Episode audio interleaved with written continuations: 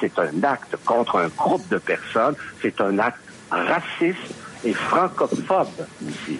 Alors, c'est très à la mode de nos jours de, de bitcher, pour parler en bon français, contre les francophones. Alors, je, je, je, je reste très, très, très sceptique vis-à-vis le résultat.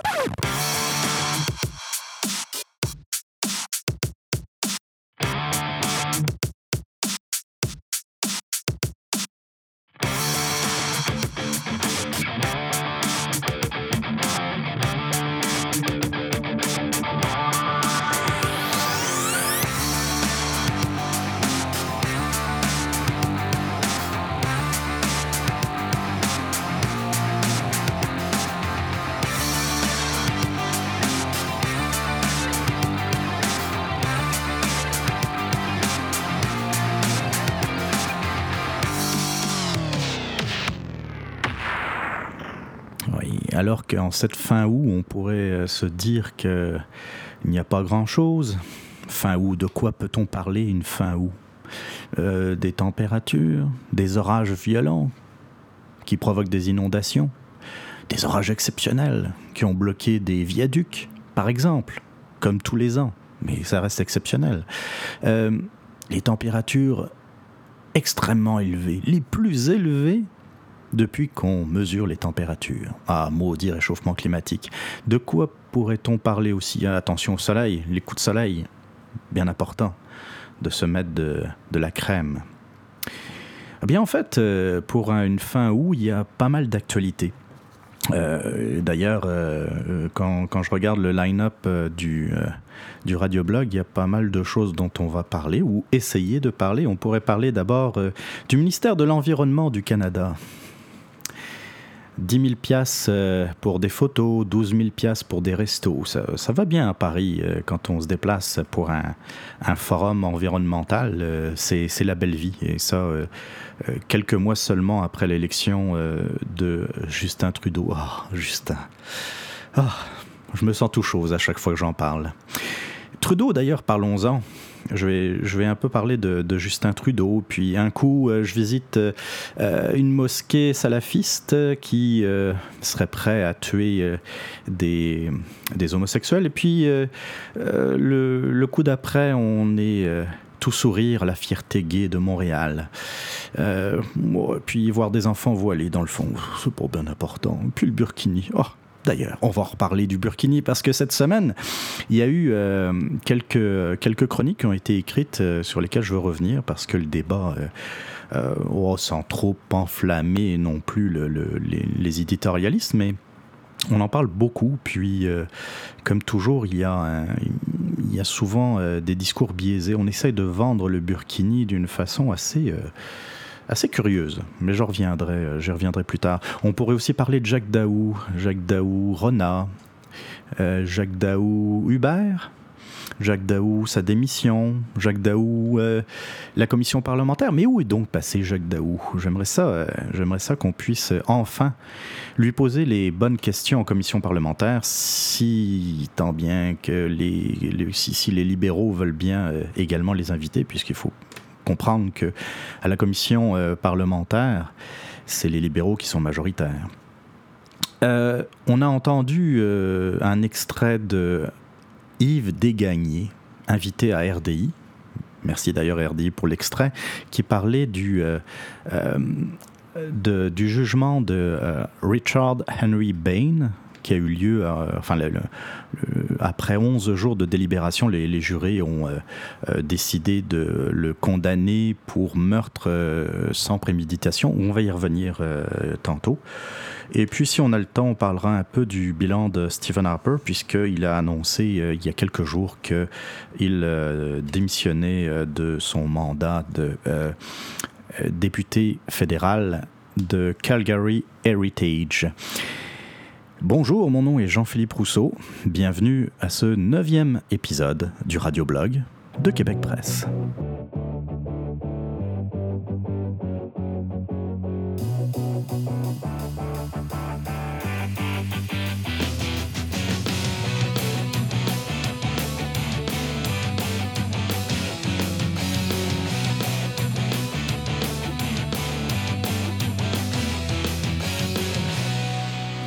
Bonjour à tous, j'espère que vous allez bien, que vous avez passé une belle semaine.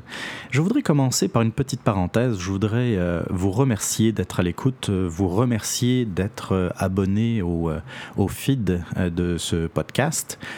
pour les autres, je n'ai qu'une chose à dire, c'est mais qu'est-ce que vous attendez? Blague à part, euh, je suis très content de, voir que, le, podcast est de plus en plus téléchargé. Euh, je n'ai aucune fixation particulière sur les statistiques, mais ça fait toujours plaisir. C'est toujours mieux que d'être écouté par personne, après tout. Euh, J'espère que ce podcast vous plaira, en tout cas. Ce neuvième épisode vous plaira. C'est euh, les, les, podcasts, c'est un peu frustrant. Hein, et puis ça, quand vous écoutez des différents podcasteurs, vous le savez, c'est quelque chose qui revient assez régulièrement. Euh, ça peut être autant ça peut être très pratique autant pour ceux qui écoutent que ceux qui produisent les podcasts c'est qu'il n'y a pas de contrainte d'horaire particulière contrairement à une émission de radio. Euh, si vous la ratez bien justement vous devez vous euh, vous retourner vers les, les, podcasts s'ils sont disponibles. Mais d'un autre côté il n'y a pas d'interaction. C'est difficile hein. le, le, le, le, podcast c'est quelque chose de pas mal intimiste parce que dans le fond c'est vous la plupart du temps vous écoutez votre, podcast euh, individuellement, c'est rare que les gens se regroupent autour d'un laptop ou d'un ordinateur pour écouter en famille un podcast. Euh, la plupart du temps, euh, vous êtes dans le bus, vous êtes dans le métro, vous êtes au travail, vous êtes, je sais pas moi, à la maison et puis vous écoutez tranquillement votre podcast dans les oreilles. Donc c'est très intimiste, mais d'un autre côté, c'est difficile de réagir sur le fait aux propos qui sont tenus par, par les, les, les podcasteurs dans le fond. Et puis ça, c'est un peu. Euh, euh, ça serait cool que des développeurs d'applications puissent trouver une façon de, plus interagir, de mieux interagir avec, euh, avec le, les producteurs de podcasts. Euh, par, je sais pas moi, un pouce levé, un pouce baissé pour dire j'aime, j'aime pas, en, fonction des sujets, par exemple. Euh, malgré tout, bien, euh, comme à chaque fois, je vous incite à m'écrire, même si vous êtes en train d'écouter un podcast d'il y a un an, c'est pas bien grave. Euh, Écrivez-moi euh, à l'adresse suivante podcast à commercial québecpresse.com, podcast à commercial québecpresse.com. Rentrons euh, tout de suite dans le vif du sujet. Enfin, on a écouté en début d'émission un, un, extrait audio de RDI d'un certain Yves Desgagnés. Qui est Yves Desgagnés? C'est un acteur, réalisateur. Ce qui est intéressant, c'est que Yves Desgagnés a été euh, embauché par Pauline Marois pendant qu'elle était première ministre comme une sorte de conseiller en communication. Euh, c'était pas trop l'intitulé euh, exact, mais en fait, ça voulait dire ça. Il a été payé une trentaine de milliers de dollars. Le problème, c'est que pendant qu'il était payé, il a également fait un documentaire, réalisé un documentaire qui s'appelait La Première au sujet de Pauline Marois. Le documentaire, la première, était un projet personnel qui avait rien à voir, mais censé ne rien avoir avec euh, sa fonction de conseiller en communication. Euh, il avait dit dans une entrevue d'ailleurs qu'il travaillait jour et nuit sur la première pendant plusieurs mois, sauf que pendant ce temps, il était payé par les contribuables, ce qui avait un peu euh, euh fait sursauter l'opposition qui avait demandé, dans le fond, à ce que le, Parti québécois rembourse les sommes qui avaient été payées durant la réalisation de ce documentaire. Chose très intéressante d'ailleurs au sujet de la première. Euh, la première a été donc euh, diffusée pour les abonnés de, de Vidéotron en vidéo euh, à la demande, gratuitement, gratuitement, et ce pendant la campagne électorale. Vidéotron qui appartient à Québecor, qui appartient à un certain Pierre-Carl Pellado. Publicité gratuite donc, sur le dos des contribuables. Mais bon, compte tenu du résultat, ça n'a pas vraiment changé grand-chose apparemment. On va réécouter donc euh, Yves Desgagnés. C'est un acte contre un groupe de personnes, c'est un acte raciste et francophobe ici. Alors, c'est très à la mode de nos jours là, de, de bitcher, pour parler en bon français, contre les francophones. Alors, je, je, je, je reste très, très, très sceptique vis-à-vis -vis le résultat. Je reste très sceptique vis-à-vis des résultats. En fait, euh, Yves Desgagnés revenait sur la condamnation euh, de Richard and Henry Bain. Euh, et surtout, lui, il, était scandalisé par le fait n'y avait pas. La, préméditation n'avait pas été retenue par les, jugés, les, les jurés, excusez-moi. Et donc, pour lui, il voyait un acte francophobe. Vous l'avez entendu, un acte francophobe. Comment dire?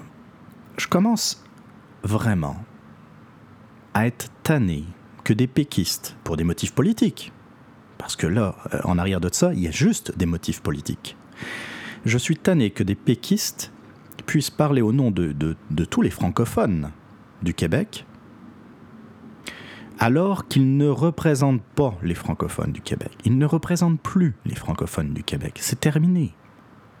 Quand vous regardez les... Euh, je ne parle pas des sondages, je parle des élections, des résultats des élections une majorité de francophones votent contre le Parti québécois. Quand vous ajoutez les voix francophones de euh, la, coalition Avenir Québec, de, Québec solidaire, du Parti libéral même, quand vous ajoutez tout cela, une majorité de Québécois francophones votent contre le Parti québécois.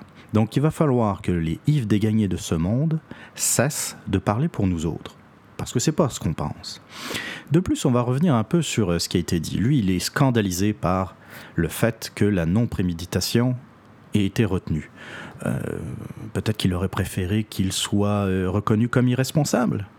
Voyons. Quand on est juré, quand on est au tribunal, c'est une affaire de négociation. Richard Henry Bain avait un passé avec quelques problèmes au niveau de la santé mentale. Et c'est certain que ces avocats ont euh, souligné son passé. Euh, ces avocats, euh, leur rôle, c'est de le défendre. C'est que, dans le fond, leurs clients puissent faire le moins possible de prison, et puis, si possible, même être acquittés.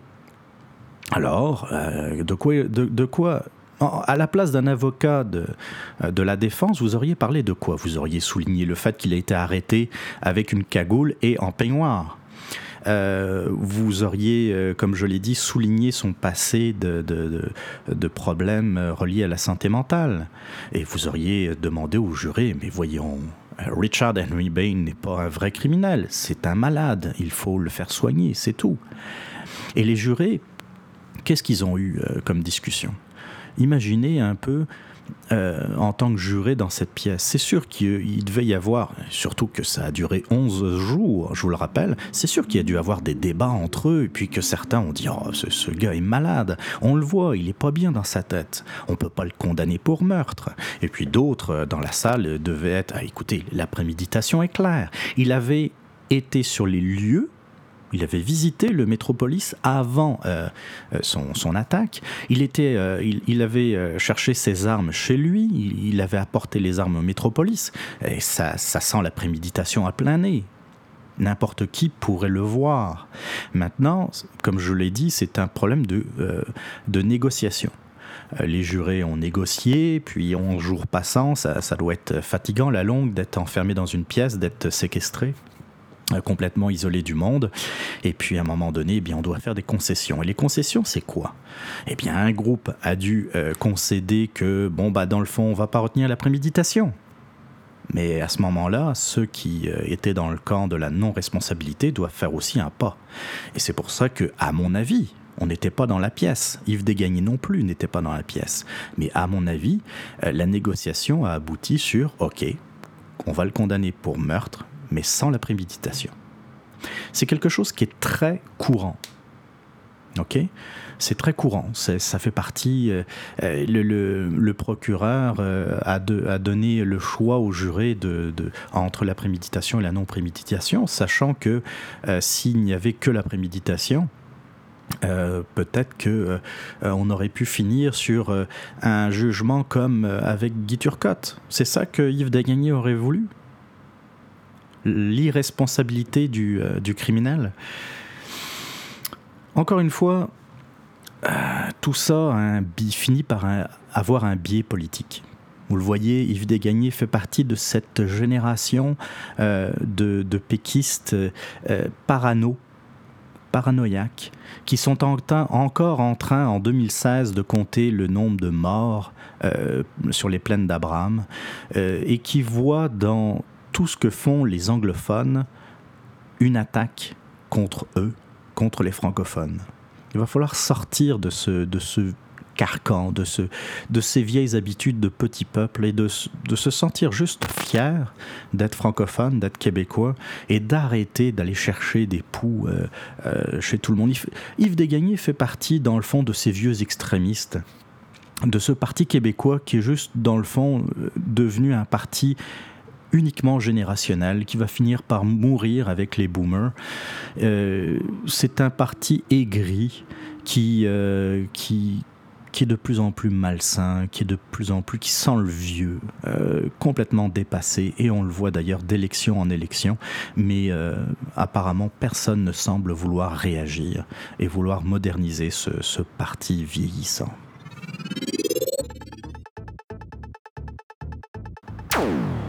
Après la politique provinciale, puisque même s'il s'agit d'une décision judiciaire, ça concernait pas mal la, politique provinciale, on va passer au fédéral. Et on va parler de notre beau gouvernement libéral.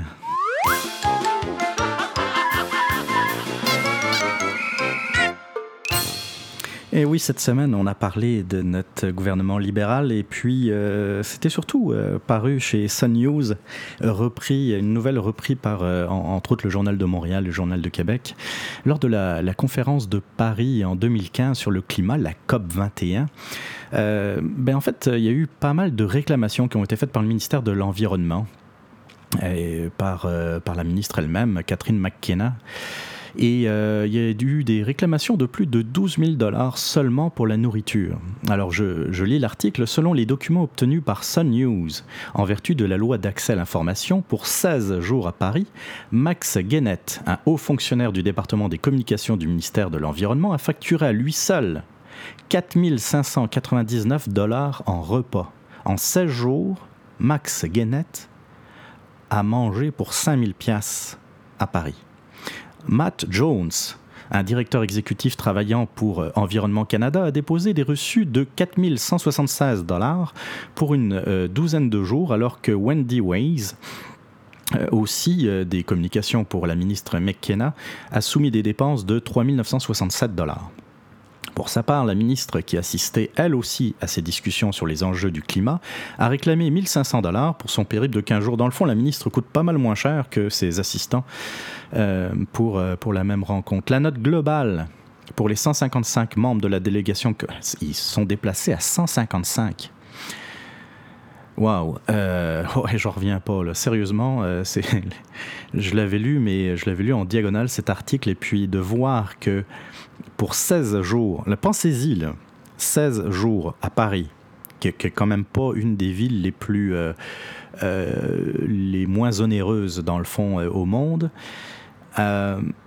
pour, pour une conférence sur le climat de 16 jours, ils se sont déplacés à 155. 155 membres de la délégation canadienne qui ont participé à cette rencontre au sommet, comprenant des politiciens, des assistants et des fonctionnaires bien évidemment, a atteint un peu moins de 1 million de dollars. De ce montant, 129 000 dollars ont été réclamés pour des repas. Waouh, je comprends que je comprends qu'il y a quand même des frais quand on se déplace à 155, je le rappelle, j'en reviens toujours pas, hein. 155. Euh, c'est la belle vie hein, du Parti libéral et que euh, donc il y a certains, euh, conseillers qui, qui n'hésitent pas à se faire facturer pratiquement 5000 dollars en repas. mais ça, là, euh, si Sun Media n'en parle pas, s'il n'y a pas de loi d'accès à l'information, on n'en parle pas. Et d'ailleurs, à Radio Cannes, cette nouvelle est passée pas mal sous le radar. Ça a été évoqué, mais vraiment euh, en filigrane.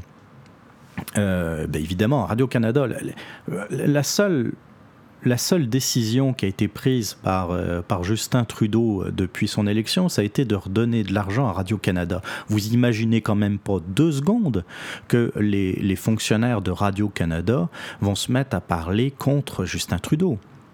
Hein? Mais ça commence comme ça, c'est les vieilles, euh, lubies libérales, les vieilles magouilles libérales. Il n'a pas fallu longtemps pour que, dans le fond, le Parti libéral du Canada retrouve ces vieilles habitudes de dépenser l'argent des contribuables euh, pour un rien. On, le voit aussi avec la dette. Hein. Euh, on donne un milliard et quelques à Radio-Canada, on donne, on, donne au ministère de l'Environnement, on paye des tas d'affaires, des tas de congrès, etc. sur le dos des contribuables. Comme toujours. Mais c'est Justin, Justin, Justin. Justin qui fait la une de, des hebdomadaires euh, en Europe. Euh, Justin qui, qui, déchaîne les passions dès qu'il se déplace quelque part. on se croirait à un concert de, de, je sais pas moi, des Beatles dans les années 60. On voit les femmes complètement euh, folles devant les abdominaux de Justin Trudeau. C'est dérangeant, hein? C'est dérangeant. Justin Trudeau, d'ailleurs, on va en parler. Moi, je suis un, on, parlait des, journalistes de Radio-Canada, euh, entre autres. Euh, je suis tanné de qui n'est pas un journaliste sérieux euh, qui mette Justin Trudeau en face de ses contradictions. Justin Trudeau, il est bien libre, effectivement, d'aller visiter des temples bouddhistes, des mosquées. c'est correct. Mais le problème, c'est ces contradictions.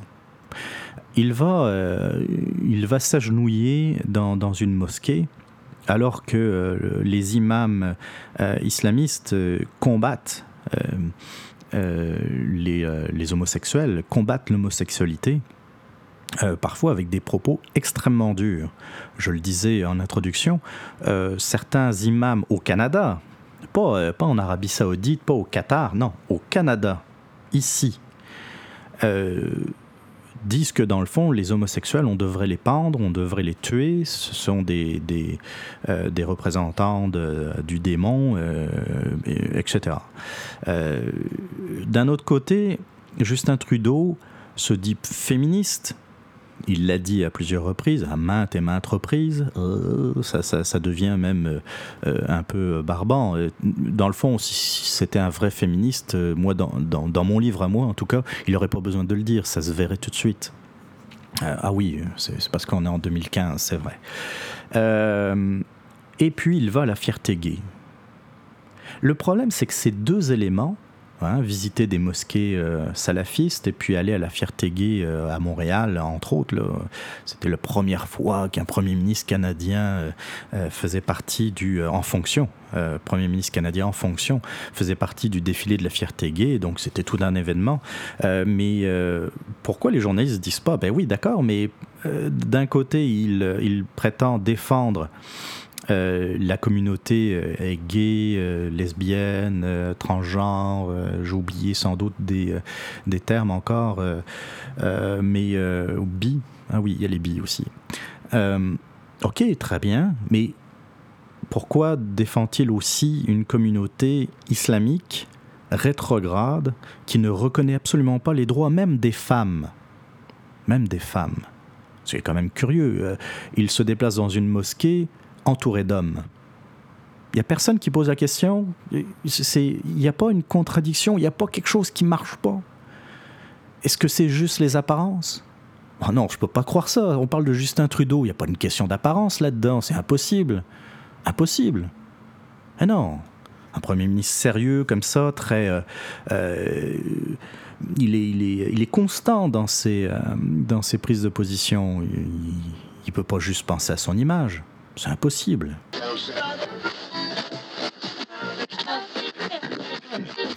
Parlant, euh, parlant d'islam, on va revenir sur un autre sujet euh, euh, que j'ai évoqué la semaine dernière, c'est au sujet du Burkini. Parce qu'entre-temps, cette semaine, il y a eu quelques chroniques très intéressantes sur le Burkini. Puis, euh, euh, quand on regarde un peu ce qui est, paru, on sent que euh, on commence, il commence à y avoir un biais, un biais journalistique assez incroyable. déjà, vu que je parlais de Justin Trudeau, ça va surprendre personne. Hein, lundi, ça, c'était paru dans la Libre Belgique. mais ça a été sans doute repris dans, des, médias ici au Canada. Euh, dans la Libre Belgique, euh, un article Canada, Justin Trudeau se porte à la défense du Burkini, mais comme je disais, ça surprend personne. Le Premier ministre canadien Justin Trudeau a défendu lundi les libertés de culte, garantissant le droit de porter le Burkini, symbole selon lui de l'acceptation de l'autre de la part d'une société ouverte. Euh, un article beaucoup plus dérangeant, par contre, qui a été fait dans le journal de Montréal, excusez-moi, euh, je, vais le retrouver, c'est ça, c'est euh, dans le journal de Montréal cette semaine, une musulmane défend son choix de porter le burkini. Et on parle d'Elsif Nesh, euh, qui, est, travaille en, qui est psychoéducatrice à Montréal, qui reste à Laval, et qui, défend un article, un bel article avec de belles photos. On voit Elsif Nesh qui, porte le burkini. Et euh, dans l'article, euh, on note, alors la journaliste pose la question, depuis quand portez-vous le burkini? Elle répond Je l'ai euh, adopté l'an passé. Quand c'est sorti il y a dix ans, ça n'a pas été d'emblée accepté par la communauté musulmane. Les gens étaient réticents. Il faut dire que les premiers sortis n'étaient pas, très beaux. Ah, tu, avais l'air euh, euh, d'avoir une tête de gland, paraît-il. Euh, mais les femmes ont commencé à dire pourquoi on se priverait de certaines activités, puis tranquillement ça a été adopté, ça sort les femmes de leur isolement. Ah, c'est cette dernière phrase qui est, que je trouve particulièrement significative. Ça sort les femmes de leur isolement. Donc dans le fond, on se dit, bravo, euh, grâce au burkini, les femmes sont plus libres. Ça, ça a été écrit par un journaliste de la presse en, passant, je vais y revenir tantôt. Les femmes sont plus libres grâce au burkini, puis ça les sort de leur isolement. Ça, c'est une musulmane qui porte le burkini qui nous le dit. Ça sort les femmes de leur isolement. La bonne question à se poser, ça serait, mais qui donc isole ces femmes? Qu'est-ce qui fait que ces femmes doivent sortir d'un isolement? Là-dessus, une très très bonne chronique de Richard Martineau sur le Burkini. Et d'ailleurs, ça me fait. Euh, on, revient d'ailleurs, il revient sur ce qui a été dit euh, euh, par une chroniqueuse de la presse, Agnès Gruda, dans la presse qui écrit textuellement, le, au mot près, le Burkini n'emprisonne pas les musulmanes, il les libère. Et Richard Martineau de dire pourquoi? Parce que si le burkini n'existait pas, les femmes musulmanes, ne pourraient pas aller à la plage ou à la piscine. Donc, vive le burkini. C'est incroyable. Pourquoi on interdit aux femmes d'aller à la plage et à la piscine sans burkini? Richard Martineau de continuer, c'est comme si je félicitais les Américains racistes des années 60 d'avoir créé des places pour les Noirs à l'arrière des autobus. Waouh, c'est cool de permettre aux Noirs de voyager à l'arrière des autobus. Comme ça, ça leur permet de se promener, d'aller travailler, au lieu de rester chez eux. Finalement, la ségrégation dans les autobus n'emprisonne pas les Noirs, au contraire, ça les libère.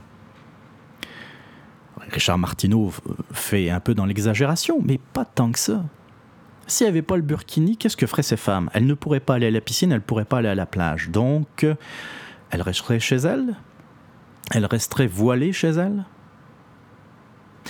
C'est sûr que, comme je le disais, euh, comme je le disais la semaine dernière, on, euh, hésite entre euh, la liberté puis l'interdiction. Parce que interdire aux gens de porter quelque chose c'est c'est pas on devrait pas on devrait pas avoir besoin de le faire. Mais en même temps mais en même temps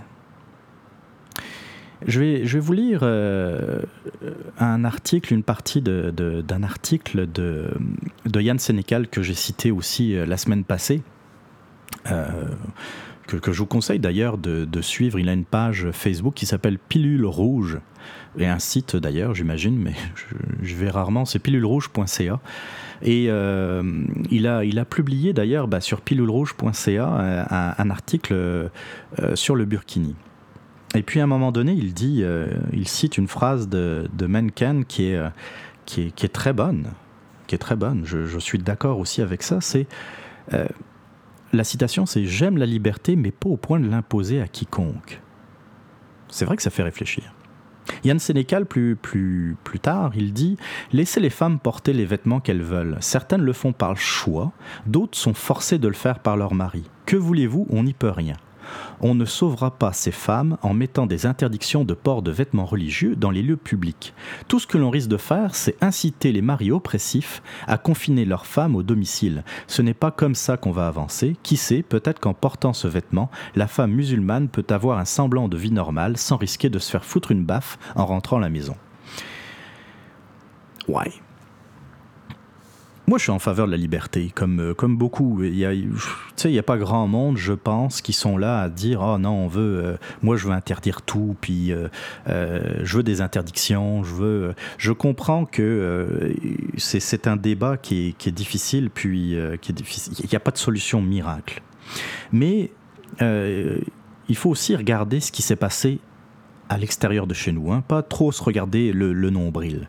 On peut citer par exemple ce qui s'est passé euh, par exemple en France, où pendant les années 70, 80, 90 et encore très récemment, euh, une, euh, surtout à gauche, la gauche était anti-interdiction. Il ne faut pas interdire le voile. Euh, il y a eu euh, dans les années 80 un, débat en France sur le tchador, j'en ai déjà parlé. Le tchador qui était euh, le, simple voile qu'on mettait, qu'on mettait sur la tête, que les musulmans mettaient sur la tête, et puis il fallait pas l'interdire, c'était quelque chose, il fallait être ouvert, et puis on, on, pourrait reprendre exactement les mêmes phrases que cite Justin Trudeau, c'est un gage d'ouverture, de tolérance, puis il faut l'accepter, et puis si... il n'était même pas question de euh, d'avoir un débat contre le Tchador. Hein. Euh, c'était faire preuve de fermeture, de, de, manque de tolérance.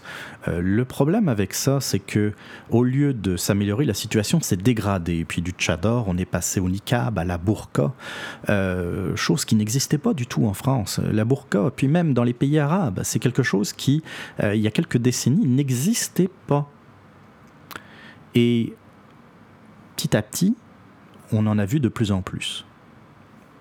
Ça, c'est euh, euh, l'arrivée d'habits de, plus en plus. Euh, de, rendre les femmes de plus en plus couvertes, dans le fond, parce que c'est ça, le débat, et, est arrivé en même temps que les islamistes radicaux. Et nous, en tant que société occidentale, on accepte ça au nom d'une soi-disant tolérance. c'est un grave problème. Et la permissivité, comme le suggère euh, euh, Yann Sénécal par exemple, ne fonctionne pas. Ça n'a pas fonctionné.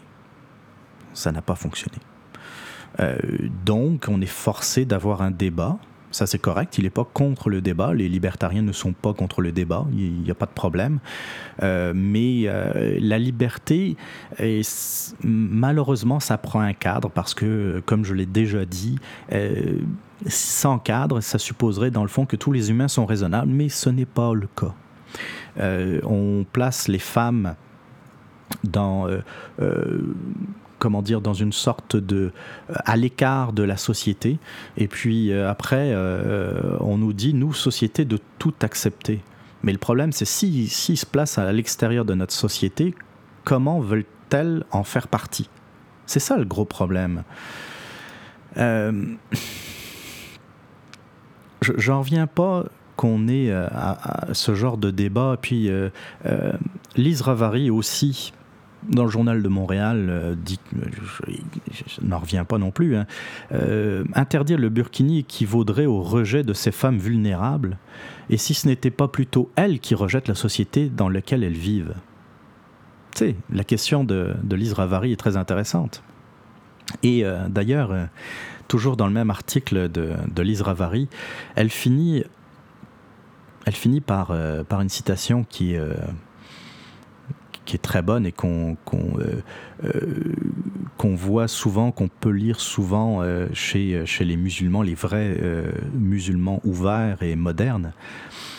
Lise Ravary écrit je n'oublierai jamais les paroles d'une syndicaliste et universitaire féministe que j'ai connue en Algérie. Ici, on se bat pour que les femmes puissent aller librement, cheveux au vent, et les imams nous répondent qu'au Québec, les féministes sont pour le voile. C'est ça le grave problème. Parce que si, je, parlais euh, des contradictions de Justin Trudeau tantôt, on peut aussi parler des contradictions de ceux qui se disent, qui se prétendent féministes ici au Québec. Les féministes ici au Québec défendent ce que les féministes voudraient voir abrogé dans leur pays. comme en Algérie par exemple, mais pas seulement en Arabie Saoudite. Il y a des féministes qui se sont battues, qui, se, sont, qui, se sont fait tuer en Égypte, euh, qui se sont fait tuer en Iran, euh, par exemple, parce qu'elles ne voulaient pas porter le voile. Et des féministes ici au Canada, au Québec, défendent le voile islamique qui opprime les femmes. C'est le monde à l'envers.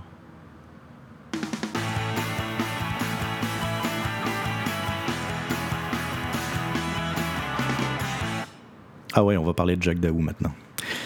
On revient donc euh, à la politique euh, provinciale.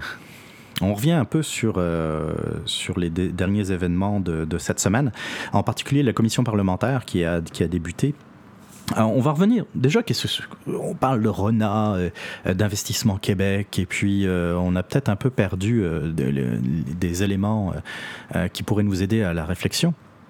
Rona donc a été vendu euh, euh, à des intérêts américains. Bouh, bouh, des intérêts américains. Bouh, ce fleuron euh, québécois donc. Qui, vend des vis et des écrous, a été vendu aux Américains. Le problème, c'est que euh, Investissement Québec avait des parts euh, dans Renard et euh, lorsque Jacques Daou a été, ministre, Investissement Québec a vendu les, les, parts qu'elle avait donc dans Renard aux Américains. Et là, euh, s'en est suivi un gros débat, comme vous pouvez l'imaginer, où on vendait euh, un fleuron euh, incroyable québécois aux Américains. Et puis en plus, les parts d'investissement Québec ont été laissées au vent quasiment. On nous les a pratiquement volées si on, écoutait certaines personnes. Et Jacques Daou s'est toujours défendu en disant ah non, moi je n'étais pas au courant qu'Investissement Québec puisse vendre les parts qu'elle avait de Rona. Et puis, euh, bon, il y a eu quelques, quelques articles de part et d'autre euh, sur, euh, sur l'éventuelle le, implication de, de, Jacques Daou ou sur le fait de son ignorance, dans le fond, parce que, veut, veut pas, soit il était incompétent, il a pris une mauvaise décision, toujours selon les commentateurs, pas selon moi, ou il était il n'était pas au courant et à ce moment-là, il y a un problème aussi de crédibilité ou de compétence. Euh, jusqu'à cette semaine, donc, où une commission parlementaire a été ouverte par rapport euh, à Rona et à Jacques Daou et son conseiller politique, son ancien conseiller euh, politique, n'a pas hésité à dire en commission que dans le fond, oui, Jacques Daou était bien au courant, il l'avait avisé avant, la vente de, des actions aux mains d'Investissement Québec et que dans le fond, Jacques Daou était, euh, favorable. enfin, il était ni favorable ni défavorable. Dans le fond, si j'ai bien compris, il avait l'air de, vraiment s'en foutre. Et que, euh, oui, il était d'accord avec euh, la vente de Rona. bon, il y, a deux affaires là-dedans. La, première, que un soi-disant fleuron québécois soit vendu à, à des intérêts américains, ça arrive, c'est correct. Euh, je vais certainement pas déchirer ma chemise, pour ça. Euh, depuis la vente, Rona vend toujours des vis, des écrous, des escabeaux et puis des, barbecues. Ça n'a pas changé. Il euh, n'y a, pas, a pas eu de révolution chez Rona et je vois pas, vois pas le, scandale. Surtout que au Québec, les, achats de, compagnies étrangères versus les ventes à des compagnies étrangères est favorable au Québec. C'est-à-dire que les compagnies québécoises achètent plus d'intérêts étrangers que on vend à des intérêts étrangers. Donc, euh, on se félicite, par exemple, euh, de l'achat de, euh, de couche-tard d'une compagnie américaine. On s'en félicite. On dit Waouh, couche-tard, bon, entre nous, c'est rien que des dépanneurs, mais quand même, hein, il y, a, un, incroyable réseau de dépanneurs en Amérique du Nord, sous la bannière couche-tard, entre autres. Euh, on s'en félicite, et puis on a raison de s'en féliciter. Puis d'un autre côté, il faudrait scandaliser parce que Rona est vendu à des, intérêts étrangers. On l'a vu aussi avec Saint-Hubert, un autre grand fleuron euh, québécois, Saint-Hubert, qui est vendu à des intérêts ontariens. Excusez, euh, déjà l'Ontario, ça reste le Canada, on est dans le même pays. Et puis, ben, ça reste des cuisses de poulet. Il me semble pas qu'ils vendent autre chose encore aujourd'hui. C'est ça. Puis il y a toujours la crémeuse et la traditionnelle, me semble. Ça, ça n'a rien changé. C'est sûr que euh, les, ce qu'on appelle les nationalistes économiques ont peur que des sièges sociaux soient déménagés. oui, ça peut arriver, c'est vrai, c'est dommage, mais c'est comme ça. D'un autre côté, il y a des sièges sociaux qui vont être installés au Québec parce que on a racheté des, des, compagnies étrangères. Euh, il n'y a personne qui se scandalise euh, aux États-Unis parce qu'il y a une compagnie canadienne qui a acheté, comme Couchetard, qui a acheté une compagnie américaine. Ça fait partie du libre marché. Il faut l'accepter. Et pour l'instant, ben on est pas mal gagnant par, dans, ce jeu-là. Donc, euh, il ne faut pas se plaindre. Mais, et ça, c'est le deuxième volet, mais le problème, c'est Jacques Daou. Euh, il peut être euh, d'accord avec la vente des actifs de Rona par, par Investissement Québec, mais il faut qu'il l'assume. Il faut qu'il le dise, un peu comme je l'expliquais à l'instant, c'est oui, euh, la vente est intéressante pour Investissement Québec, la vente de Rona, donc euh, j'ai donné mon accord. Pourquoi mentir? Parce que je pense, entre nous, je pense qu'il a menti. Mais pourquoi n'a-t-il pas assumé? En parlant de Jacques Daou, on peut parler aussi d'Hubert. Euh, Jacques Daou qui, n'a jamais utilisé Uber, qui qui a toujours euh, été dans le sens des taxis. Enfin, sa démission va peut-être euh, nous amener dans, dans l'ère du commerce électronique. et de, de, l'économie de partage, comme on dit. moi, je vais vous dire, entre nous, j'avais jamais utilisé Uber jusqu'à cet été. Et en fait, c'est les taxis qui m'ont incité à l'utiliser. Euh, à force de voir les taxis bloquer euh, l'aéroport euh, de Dorval, à force de voir les, les taxis vouloir menacer de, de, de, bloquer, de faire des blocages, d'entendre comment chevrette. tu sais, quand tu es une industrie qui veut changer son image, puis quand tu prends Guy Chevrette pour te représenter, c'est que ça va mal gens en partant, tu.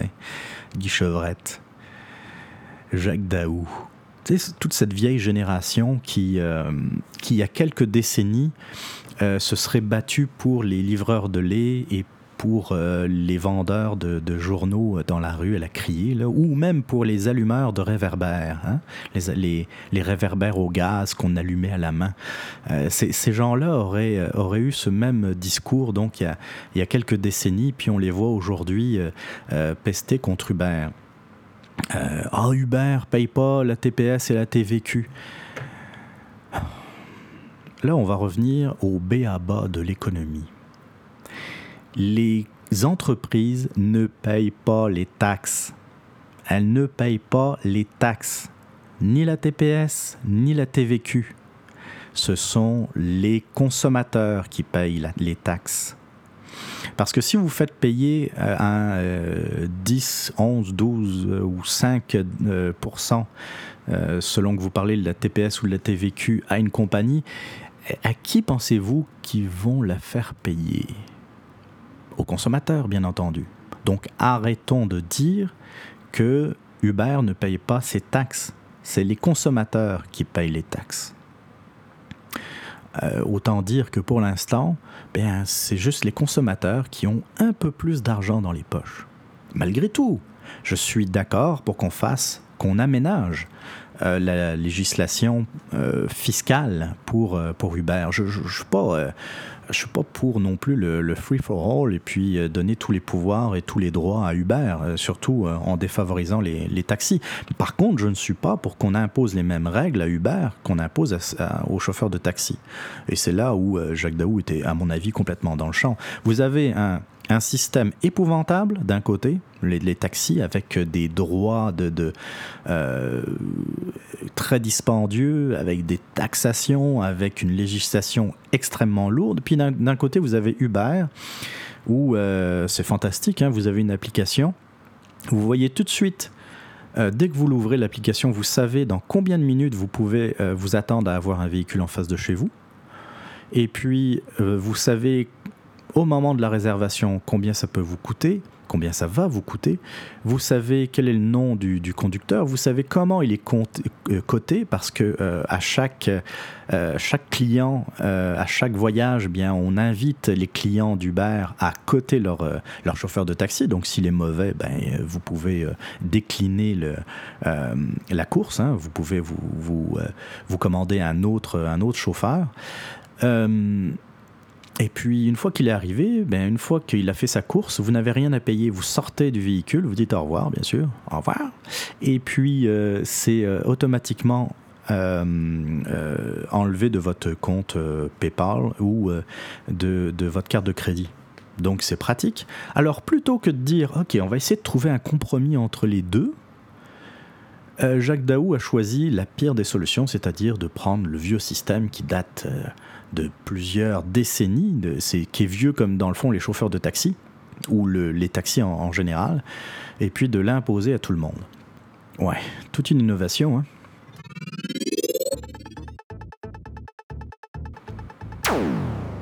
« 45 minutes de podcast et puis euh, il me reste un sujet politique. C'est bien, ça avance bien. Je vais vous parler de Stephen Harper. Et puis, euh, quitte à augmenter euh, ma banque d'amis, eh bien, je vais vous le dire aujourd'hui, même si je pense que vous le devinez quand même un peu, je voudrais remercier Stephen Harper. Je voudrais le remercier parce que euh, même si c'est pas le personnage le plus exubérant, le plus euh, extraverti, Stephen Harper a gouverné. Il, a mis toute son énergie là-dedans. Il n'a pas fait de vagues particulières. puis, puis en parlant de vagues, il a dû souvent aller à contre-courant de, euh, du politiquement correct, des médias en particulier, sur pas mal de sujets. Mais quand on regarde le bilan, bien, le Canada euh, est pas sorti euh, plus faible, est pas sorti plus faible que lorsqu'il lorsqu'il est arrivé au pouvoir en 2006. en 2006, d'ailleurs, il était premier ministre euh, d'un gouvernement minoritaire, il faut le, faut le rappeler, euh, pour lequel on avait dit ah, ça tiendra pas, euh, il se fera battre aux prochaines élections, élections qui reviendront d'ailleurs très rapidement.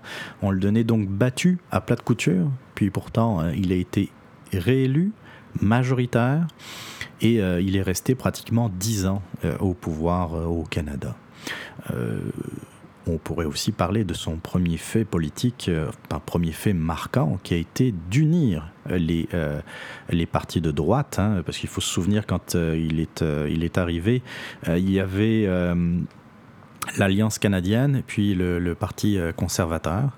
Et il a réuni ces deux forces, ce qui a permis d'ailleurs sa, sa, première victoire, parce que tant que la droite canadienne était, euh, était isolée, enfin était morcelée comme ça euh, euh, entre l'alliance, l'alliance canadienne et puis le Parti conservateur, c'était difficile pour, pour eux de, remporter les élections. Donc ça, ça a été quand même un premier fait marquant, malgré le fait que, tu sais, on, on dit souvent, Stephen Harper, il est plate, il est beige, hein? On aime dire ça, et puis c'est, comme je le disais, c'est pas, oui, c'est vrai, il est pas le plus, le plus extraverti, mais quand on regarde sa feuille de route, bien, il n'a pas à rougir de ça. Hein. Il, a allié euh, son, il a réuni les forces de droite, il a remporté les élections, il a été minoritaire, il était donné, donné perdant, il a gagné, il est resté au pouvoir dix ans. Euh, il a permis au Canada de relativement bien s'en sortir de, la crise comparé, euh, comparativement à d'autres pays. Euh, il, a même, euh, il a quitté le pouvoir avec un surplus budgétaire de, plus de 1 milliard avant que les libéraux arrivent pour, pour remettre le, pays en, en, déficit dans le fond. Mais ça, c'est un autre sujet les, banques canadiennes sont réputées être les, parmi les plus stables, sinon les plus stables au monde, les, plus solides au monde. Euh, c'est pas uniquement grâce à Stephen Harper, mais euh, quand même, hein, il y a des lois euh, qui sont là pour, pour garantir cette force. Et c'est, il a aussi, puis, puis ça, c'est quelque chose qui me tient bien à cœur, et il l'a rappelé d'ailleurs dans, dans, sa petite vidéo de, de remerciement. Il a quand même permis de placer les droits des victimes avant ceux des criminels. Et ça, je vous le dis, je le répète, c'est très très important à mes yeux. il faut qu'on arrête de défendre les droits des, des pédophiles, des, des, assassins, et qu'on pense d'abord aux victimes. Et quand on parle de victimes, c'est aussi les familles. Et c'était euh, ça faisait partie des, euh, du projet conservateur et euh, il, a, il a avancé là-dessus, sur, sur ce sujet. J'espère que les libéraux ne n'iront pas jusqu'à abroger les, lois en faveur des victimes, parce que ça serait, ça serait une erreur épouvantable. Donc, merci, Monsieur Stephen Harper, pour, pour toutes ces années à vous battre contre vents et marées je pense que quand on regarde ce qui est en train de se passer avec euh, notre euh, Justin Trudeau, notre selfie PM, notre premier ministre des selfies, bien peut-être que certains d'entre vous euh, qui ont peut-être voté libéral vont commencer à regretter notre ancien premier ministre. Vous trouvez pas?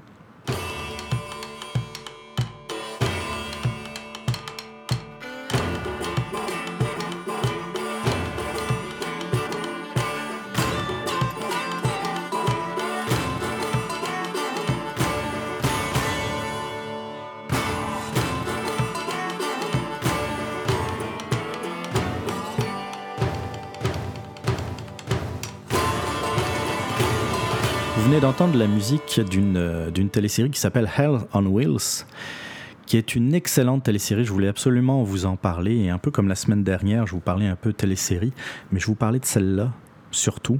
Hells on Wheels qui vient de se terminer, donc après cinq saisons, mais des saisons qui se regardent vraiment euh, très rapidement, euh, très facilement, très, avec beaucoup de plaisir. Donc les trois premières ont, ont 10 épisodes chacun et euh, les deux dernières ont 13, respectivement 13 et 14 épisodes. Donc ça, ça peut se regarder très vite euh, lors d'un marathon, euh, par exemple, d'épisodes. De, pourquoi je, veux vous en parler? Ben, Je vais vous parler d'abord de l'histoire. C'est l'histoire de Kulen Bohanon je prononce très mal, mais euh, en fait, bon, c'est pas trop, euh, important son nom. C'est euh, en fait c'est un ancien officier confédéré, donc l'histoire se passe juste après la, guerre, la, guerre civile américaine, donc la guerre de sécession. Et Cullen part à la chasse des, des, des, trois soldats du Nord qui ont assassiné sa famille, sa femme et ses enfants. Et euh, donc l'histoire commence comme ça. Euh, il part à, la poursuite des trois individus, des trois assassins. Et euh, pendant sa poursuite, il finit par échouer dans un des chantiers de, de construction du, réseau ferroviaire américain. Puis il se trouve que à cette époque, euh, c'était devenu la priorité du gouvernement, euh, central, du gouvernement de Washington, euh, parce que c'était une des façons de réunir l'Est et l'Ouest, et puis le réseau ferroviaire. a, aussi créé un boom économique puisque ça a permis de, de, plus facilement, enfin ça a permis plus facilement les déplacements, excusez-moi, les déplacements des, Américains qui vivaient à l'Est. Hein. je me souviens plus des délais, mais euh, en, euh, par, par cheval, ça, prenait, ça pouvait prendre des mois pour euh, rejoindre l'ouest du continent, alors qu'avec l'arrivée du train, ça, pouvait prendre dans le fond une dizaine de jours, ce qui était pour l'époque un progrès prodigieux. donc ça a permis le développement de, plusieurs villes centrales dans, le, centre des États-Unis, dans, la région qu'on appelle les prairies. Ça a permis aussi la ruée vers l'or. Euh, ça a permis euh, le développement de régions euh, agricoles, de, faire voyager beaucoup plus rapidement les, bêtes, les céréales, etc., vers les régions qui, étaient, qui devenaient de plus en plus densément peuplées, en particulier dans, dans l'Est. Et donc l'histoire, on pourrait croire que c'est un western Ouais, si vous aimez les westerns, vous allez aimer euh, Hell on Wheels, mais ceux qui, ceux qui n'ont pas de, euh, d'amour particulier pour les westerns vont aussi euh, trouver leur compte parce que le, scénario est vraiment très très bien bâti, les personnages sont incroyables, sérieusement là. Il y, a un développement des, personnages à l'intérieur de cette télésérie qui est, qui est prodigieux. Et puis, ça permet aussi de, d'en apprendre également sur sur la construction du, train euh, aux États-Unis, puisqu'il y, a certaines choses, euh, certains événements et certains personnages qui ont réellement existé. En particulier, euh, un des personnages emblématiques de la télésérie, qui est Thomas Durant, qui était l'un des, l'un des patrons, on va dire, de la compagnie de, de, train, la compagnie ferroviaire, et qui, qui a été jugé parce qu'il a détourné des, des fonds. Il faut dire qu'à l'époque, pour inciter euh, les, compagnies à, construire, les entreprises à construire la voie de chemin de fer, le gouvernement les payait au mille Hein, ou, au kilomètre si vous préférez. Euh, donc ces compagnies-là n'avaient pas vraiment d'intérêt à construire euh, le, chemin de fer le plus direct possible. Euh, et donc ça a permis également des détournements de fonds incroyables. Et Thomas Durant a été, a été jugé et, condamné d'ailleurs pour ça. une, une télésérie définitivement extraordinaire qui mérite d'être vu aussi pour les paysages parce que évidemment quand on parle des, euh, des prairies euh, on parle des grands espaces des, des espaces vierges à l'époque puisque euh, il y avait très peu de, de colons qui, qui s'étaient installés même si euh, dans les faits, le, le, le, tournage a pas mal eu lieu en Alberta, donc euh, ici au Canada. Mais euh, non, très beau paysage, sérieusement, c'est une très très bonne télésérie qui, qui, vient de se terminer. Et donc si vous avez l'occasion, si vous cherchez des téléséries à regarder, bien je vous conseille Hell on Wheels.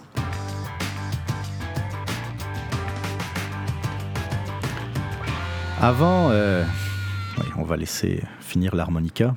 Avant de, finir le, podcast en musique, comme à chaque fin d'épisode, j'aimerais faire quelques, quelques rappels.